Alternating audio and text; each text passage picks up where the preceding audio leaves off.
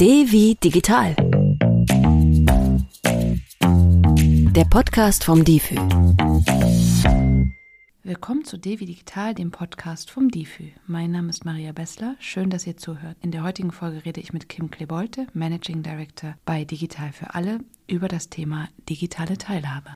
Hallo Kim, schön, dass du da bist. Hallo. Bevor wir heute mit unserem Thema anfangen, digitale Teilhabe, habe ich wie immer auch an alle anderen Gästinnen und Gäste drei Fragen an dich. Die kannst du so ausführlich oder auch unausführlich beantworten, wie du möchtest. Google Maps oder Flanieren? Google Maps, weil gerade in fremden Städten das eine super Hilfe ist, um tatsächlich auch halbwegs schnell von A nach B zu kommen. Mhm. Nimmst du immer die kürzeste Route? Ich nehme auch gerne mal die landschaftlich schönste, also gerne auch mal die längere Route hier in Berlin an der Spree vorbei, gerade wenn das Wetter wie heute so wunderbar sonnig ist. Hm, okay. Click und Collect oder Möbelhaus? Lieber Möbelhaus auch da. Ich lasse mich gern inspirieren und schaue dann auch mal, wie ich es bei mir nicht stellen würde. Okay. Kino oder Netflix? Doch eher Netflix, weil da habe ich entspannt die Jogginghose an und kann zu Hause auch mal was überspringen oder den Serienmarathon starten. Was hast du zuletzt gesehen auf Netflix oder was kannst du empfehlen? Oh, das ist schwierig. Ich persönlich bin äh, großer Harry Potter-Fan, habe jetzt zuletzt allerdings auch viele Serien gesehen und äh, kann zum Beispiel Lie to Me empfehlen. Als jemand, der selber Psychologie studiert hat, finde okay. ich, ist das eine sehr spannende Serie, die es auch für die Allgemeinheit gut aufarbeitet. Okay. Vielen Dank. Ähm, wir gucken dann die Serien nach der Podcastaufnahme. Jetzt machen wir erstmal weiter mit dem Thema digitale Teilhabe. Was verstehst du darunter unter dem Begriff digitale Teilhabe? Also vereinfacht gesagt ist digitale Teilhabe für mich die Möglichkeit, sich sicher und souverän in der digitalen Welt bewegen zu können. Also dass wir alle eben uns genau ja selbstbestimmt und auch selbstbewusst online in der Welt auskennen, weil wir sehen zunehmend, dass digitale Teilhabe auch eine immer größere Voraussetzung für grundsätzliche gesellschaftliche Teilhabe ist und eben für die Teilhabe am gesellschaftlichen Leben, sei das jetzt, um sich Informationen zu beschaffen, sei das, um mit Google Maps von A nach B zu kommen, sei das, um sich auch über Dinge zu informieren oder natürlich auch im beruflichen Alltag äh, sich weiterzuentwickeln und dort die Arbeit zu verrichten. Und deswegen, genau, ist digitale Teilhabe für mich die Grundlage für eben ganz viele Prozesse, die schon heute unsere, unsere ja, Wirklichkeit bestimmen. Und wir sehen aber auch zugleich, dass digitale Teilhabe noch nicht für alle Menschen so vorhanden ist, wie wir das gerne hätten. Und wir sehen auch eine ganz klare digitale Spaltung. Das heißt, wir sehen, dass nicht alle Menschen den gleichen Zugang zur digitalen Welt haben und auch nicht alle Menschen die gleichen Digitalkompetenzen, die gleichen medialen Kompetenzen haben. Und das ist eben was, was ein ganz großes Thema ist, was wir gemeinsam angehen wollen, einfach weil wir aus vielen Studien wissen, dass Digitalisierung ein Thema ist, was so groß ist, was so viele Lebensbereiche betrifft. Wir haben beispielsweise eine Studie, ähm, die sagt, dass äh, ja, die Digitalisierung heute aus keinem der Lebensbereiche mehr wegzudenken ist. Über 80 Prozent sehen die Digitalisierung ganz äh, zentral an für soziale Kontakte im Bereich Gesundheit und Vorsorge oder, das haben wir in der Corona-Pandemie schön gesehen, auch mhm. im Bildungsbereich. Und deswegen wollen wir eben schauen, dass man diese Ungleichheiten und diese Unterschiede zwischen vor allem verschiedenen Zielgruppen über digitale Teilhabe immer kleiner werden lässt um eben auch diese digitale Spaltung zu überwinden. Mhm. Ähm, Stichwort digitale Spaltung und auch die Ungleichheit. Welche Voraussetzungen braucht es denn, damit so viele Menschen wie möglich digital dabei sein können oder teilhaben können? Also ganz grundsätzlich braucht es natürlich vor allem eine Infrastruktur, sprich die Teilhabe am Internet ist nur möglich, wenn ich auch auf das Internet zugreifen kann. Also wirklich ganz grundlegende Dinge, die wir vor allem auch im ländlichen Raum sehen, wo noch Ausbaupotenzial herrscht. Ähm, der Zugang ist aber natürlich auch gegeben oder kann gegeben sein durch digitale Endgeräte, also durch ein Smartphone, durch ein Tablet oder auch durch einen stationären Laptop und einen, einen PC. Ähm, das ist so der Teil des Zugang zu der digitalen Welt. Ein zweiter weiter wichtiger Bereich, der mindestens genauso wichtig ist, ist aber natürlich die Frage der Medienkompetenz. Also weiß ich auch wirklich, was ich dort im Internet tue, weiß ich, wie ich eine App bediene, wie ich mich mit einem Smartphone zurechtfinde, wie ich mich souverän in der digitalen Welt bewege. Und da sehen wir auch, dass das Thema digitale Barrierefreiheit ein ganz großes Thema ist, um vor allem die Zielgruppen abzuholen, die bisher noch nicht so viel an der digitalen Welt teilhaben. Mhm. Also sie, die, die Menschen brauchen erstmal die Endgeräte, ne? Computer, Smartphone, was auch immer. Ähm, und was brauchen Sie dann aber für Kompetenzen, um auch erfolgreich teilnehmen zu können?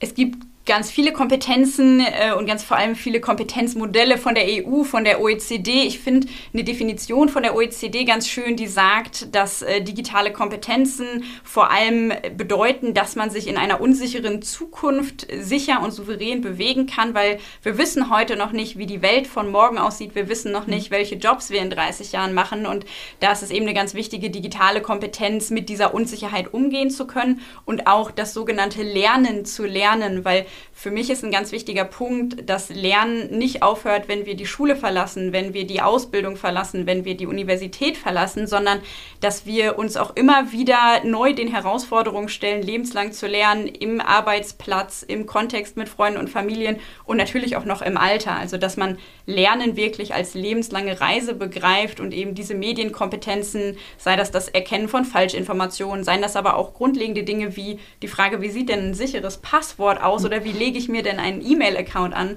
dass wir diese gerade auch Basiskompetenzen schulen und sicherstellen, dass wir da niemanden verlieren. Mhm. Und wo kann man das lernen oder wo kann man diese Kompetenzen lernen? Das kann man äh, vor allem auf dem Digitaltag erleben. Das muss ich hier natürlich so ein bisschen als Eigenwerbung sagen, weil die Idee des Digitaltags ist es ja eben, Digitalisierung erlebbar zu machen. Es gibt ganz viele tolle Projekte, die einen ähnlichen Ansatz haben, die mit Erfahrungsorten arbeiten. Also seien es beispielsweise die Erfahrungsorte der BAXO, der Bundesarbeitsgemeinschaft der Seniorinnen und Senioren, wo man wirklich niedrigschwellig versucht, auch ältere Menschen an digitale Technologien, digitale Anwendungen zu bringen.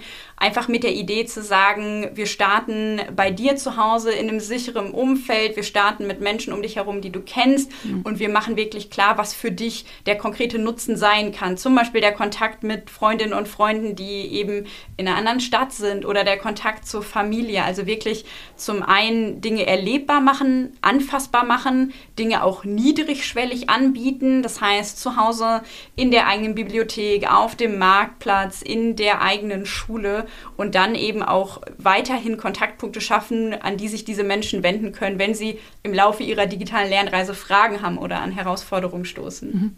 Das heißt, du siehst diese Kompetenzvermittlung nicht an eine Institution oder an wenige Personen gebunden, sondern an verschiedene Orte, wo Leute ähm, sich die Kompetenzen aneignen können. Absolut. Für mich ist das eine Aufgabe von uns allen, sowohl uns selbst in unseren eigenen Kompetenzen weiterzuschulen, als mhm. auch die Gesellschaft mitzunehmen auf dieser Reise.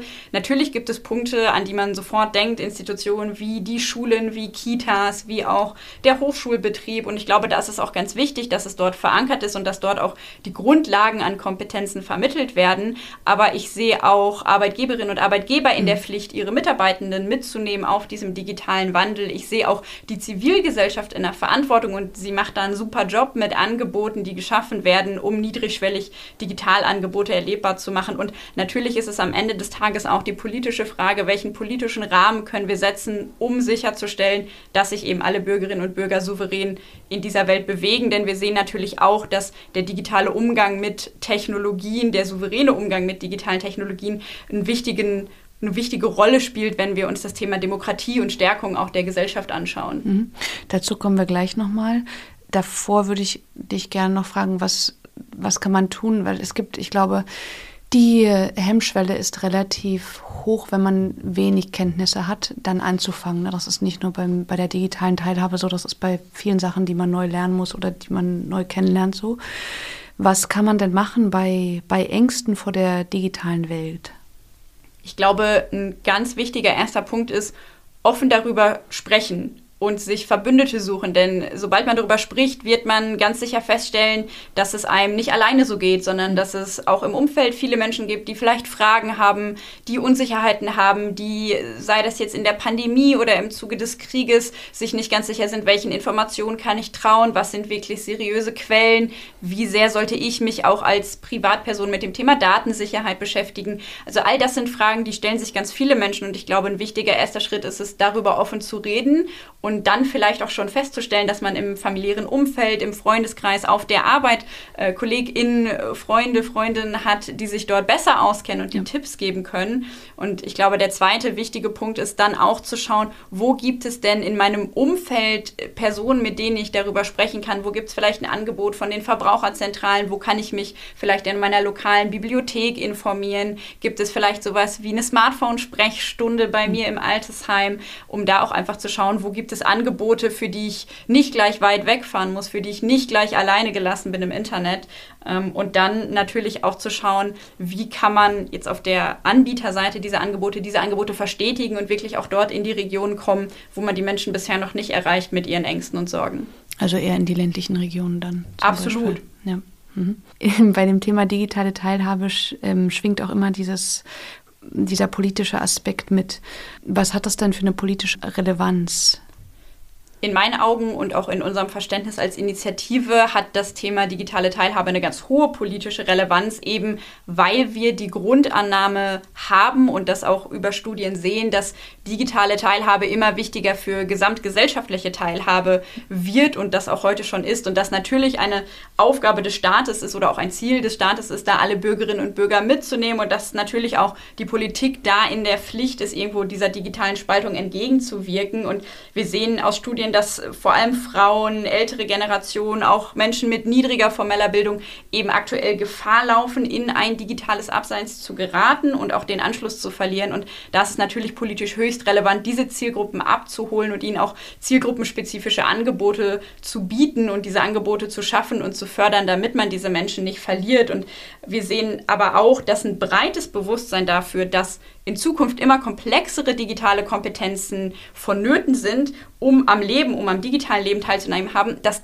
dieses Bewusstsein noch fehlt. Und auch da sehe ich natürlich die politische Wirkkraft, um auch äh, in ja, Aufgabe des Staates, Aufgabe der unterschiedlichen Ministerien und der Politikerinnen und Politiker da alle mitzunehmen. Ähm, und dann vielleicht noch ein Punkt, der natürlich auch gerade im aktuellen Kontext sehr wichtig ist, das Thema Desinformation, ähm, was ja von vielen Leuten auch als eines der großen digitalen Risiken gesehen wird in einer Demokratie. Und auch da ähm, glaube ich, dass es natürlich von hoher politischer Relevanz ist, äh, die Menschen auch zu schulen, ihnen die Kompetenzen mit an die Hand zu geben, Desinformation aufzudecken, dem entgegenzuwirken, da auch selber im Umfeld andere für zu sensibilisieren. Das heißt, unterm Strich, glaube ich, hat es eine ganz, ganz hohe politische Relevanz, sich das Thema digitale Teilhabe anzuschauen. Glaubst du, man sollte den digitalen Kompetenzen die gleiche Wichtigkeit zuordnen wie Lesen, Schreiben und Rechnen? Ich finde es ganz wichtig, dass man diese Dinge nicht immer gegeneinander ausspielt. Mhm. Also es ist ja nicht, wir machen A oder wir machen B. Ich finde es ganz wichtig, dass man das zusammendenkt und dass man natürlich auch in Deutschland sich nochmal genau die Frage stellen muss, wo stehen wir mit unserer digitalen Bildung und ist das wirklich das, was wir auch im europäischen und im internationalen Vergleich schaffen wollen oder geht da nicht noch mehr? Ich glaube, das ist ganz wichtig, sich das kritisch anzugucken und da auch zu schauen, wie kann man Erfolge messbar machen und wie können wir uns auch selber Ziele setzen und dann darauf hinarbeiten, diese Ziele zu erreichen. Ich glaube, die digitale Kompetenzen spielen ja heute in der Schule schon eine große Rolle. Ich lerne lesen mit einem Buch, ich lerne lesen vielleicht auch mit einem Tablet, unterstützt mit dem Handy. Ich informiere mich darüber, wie ich an Informationen komme in meiner Schulbibliothek und vielleicht dann auch mit Wikipedia oder über andere Tools. Das heißt, man sieht ja heute schon, dass diese Bereiche sehr verflochten sind und deswegen würde ich nicht sagen, dass es ein A oder ein B ist, sondern bestenfalls ein A und B. Mhm. Okay.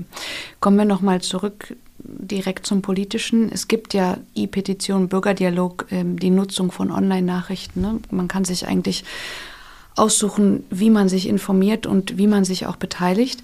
Ähm, wie muss denn deiner Meinung nach digitale politische Teilhabe gestaltet sein, damit sie die Bürgerinnen abholt? Ich glaube, ein ganz wichtiger erster Punkt ist das Thema Niedrigschwelligkeit. Es muss einfach verständlich sein, es muss einfach auffindbar sein, es sollte auch intuitiv zu bedienen sein, weil nur so schaffe ich es auch, die Menschen abzuholen, die nicht sowieso schon Digital Natives sind. Denn gerade wenn wir uns das Beispiel E-Petition angucken, da reicht es ja, wenn man Menschen hat, die sehr digital versiert sind, die diese Petition aufsetzen, die Informationen sammeln, die sich auch darum kümmern, dass es in die richtigen Netzwerke, sozial und analog kommt. Aber am Ende des Tages bin ich ja darauf angewiesen, dass viele Menschen, die vielleicht auch nicht so digital fit sind, sich dort beteiligen, sich zu Themen positionieren, ihre Unterschrift unter etwas drunter setzen. Das heißt, ich glaube, das Thema Niedrigschwelligkeit ist da ein, ein ganz, ganz wichtiges. Und einen zweiten Punkt, den wir natürlich auch sehen und den wir vielleicht auch von uns selber kennen, ist, dass vor allem Partizipation dann spannend ist, wenn es um Themen geht, die mich berühren. Das sehen wir im digitalen Umfeld wie im analogen Umfeld. Ich unterschreibe auf der Straße etwas, weil mich das Thema berührt. Ich äh, signiere digital eine Petition, weil ich das Thema spannend finde. Das heißt, auch da kann digitale Teilhabe und auch digitales Engagement im ersten Schritt über Themen kommen. Beispielsweise, wenn man sagt, ich bin sehr aktiv im Bereich Nachhaltigkeit und möchte mich jetzt hier informieren oder mit Lokalgruppen vernetzen, dass man auch wirklich digitales Engagement und digitale Teilhabe sehr themenbezogen angeht. Und dann, glaube ich, ist es am Ende des Tages natürlich auch wichtig, da kommen wir wieder ein bisschen auf das Thema Barrierefreiheit, dass digitale Tools einfach einfach und intuitiv verständlich zu benutzen sind, weil das am Ende des Tages die Voraussetzung dafür ist, dass überhaupt jemand teilnimmt und äh, sich eben auch digital einbringt. Verstehst du immer alle digitalen Tools, die du so täglich benutzt, direkt? Oder hast du dann auch manchmal Schwierigkeiten? Ich würde sagen, dass auch ich manchmal Fragezeichen ähm, habe und vor allem sind das häufig Fragezeichen, wo ich mir denke, ja, ich verstehe, was ich jetzt klicken muss und wie ich da hinkomme, aber wäre eine andere Lösung nicht viel einfacher gewesen hm. oder hätte nicht eine intuitivere Erklärung auch anderen Leuten schneller geholfen, sich dort zurechtzufinden. Also ich glaube, man neigt manchmal dazu, Prozesse zu kompliziert abzubilden und sollte, ähm, und auch deswegen ist das Thema digitale Barrierefreiheit so spannend, überlegen, wie kann ich es in einfachen Schritten, in einfachen Worten, in wenigen Klicks so möglich machen, dass sich Leute beteiligen, ja. dass sie es dann auch wirklich tun. Mhm. Ja. Ähm, jetzt haben wir, nehmen wir an, in unserer Reise oder in der Reise der Bürgerinnen und der digitalen Teilhabe sind die Menschen jetzt äh, mit den digitalen Angeboten vertraut, sie nutzen die und gleichzeitig, je mehr ich etwas nutze, das ist ein bisschen verkürzt gesagt, aber je mehr ich etwas nutze, desto mehr steigt ja auch das Risiko für Hass, für Cyberbullying, ähm, Cyber, Cybermobbing, Shitstorms im Netz. Hm, wie kann man dem entgegenwirken oder ganz verhindern? Ich weiß nicht, ob man es ganz verhindern kann, aber Vielleicht ein wichtiger Punkt vorab, das Internet an sich ist ja kein rechtsfreier Raum. Das heißt, äh, der Schutz von äh, Verbraucherinnen und Verbrauchern, von Userinnen und Usern ist ja genauso zu gewährleisten wie in der analogen Welt. Das vergisst man vielleicht manchmal, deswegen sage ich das hier als Disclaimer vorab, dass das natürlich ein ganz wichtiges Thema ist.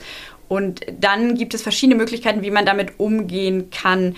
Ein ganz wichtiger Punkt auch hier ist in meinen Augen sicherlich das Thema Weiterbildung und Schulung. Das heißt, überhaupt Aufmerksamkeit zu schaffen. Was ist Hass im Netz? Wie kann ich dem begegnen? Wie kann ich vielleicht auch diejenigen sensibilisieren, die häufiger davon betroffen sind, aber nicht dieselben Ressourcen haben wie ich? Also auch da wieder das Thema Niedrigschwelligkeit und das Erreichen der relevanten Zielgruppen. Und dann gibt es ganz viele tolle Beratungsangebote online. Hier jetzt nur exemplarisch genannt Hate Aid, eine Organisation, die sich wirklich spezifisch zum Ziel gesetzt hat, Demokratie im digitalen Raum zu stärken Netzwerken, wo sich Betroffene niedrigschwellig melden können, wo bei Rechtsprozessen begleitet wird, wo viel auch Informationsmaterial besteht, um eben mit Hass und mit Hassrede im Netz und auch mit Fake News und Desinformation im Netz umzugehen. Ob man das, das klang ja bei der Frage etwas mit, ob man das ganz unterbinden kann. Ich persönlich glaube tatsächlich nicht, genauso wie man es natürlich in der analogen Welt nur, weil wir Gesetze haben, nicht schafft, dass wir komplett ähm, ein, ein Staat sind, der am Ende des Tages auf Gesetze nicht mehr angewiesen wäre.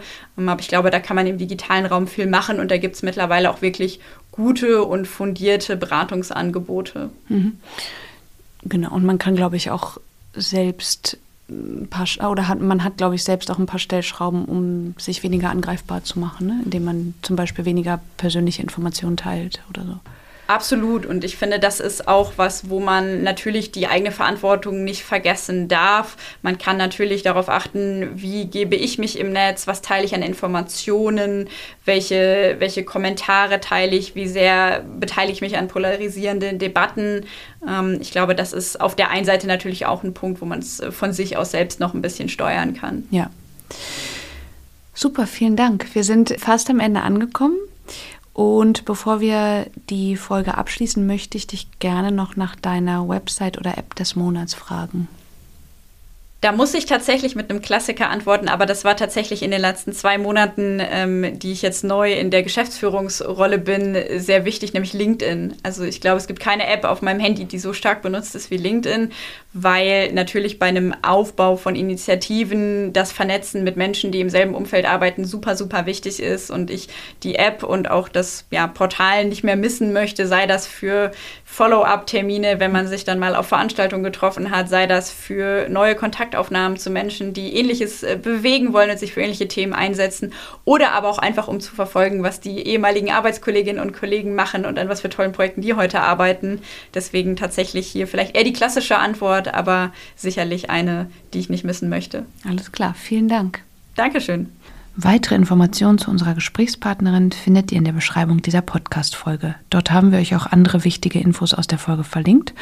Und wenn ihr auf dem Laufenden bleiben wollt, dann schaut gerne bei defi.de vorbei. In den Defi News findet ihr Neuigkeiten aus dem digitalen Alltag und im Lernangebot des Digitalführerscheins könnt ihr euch euer Wissen sogar zertifizieren lassen. Ich bin Maria Bessler, danke, dass ihr zugehört habt. Abonniert uns gern und bis zum nächsten Mal.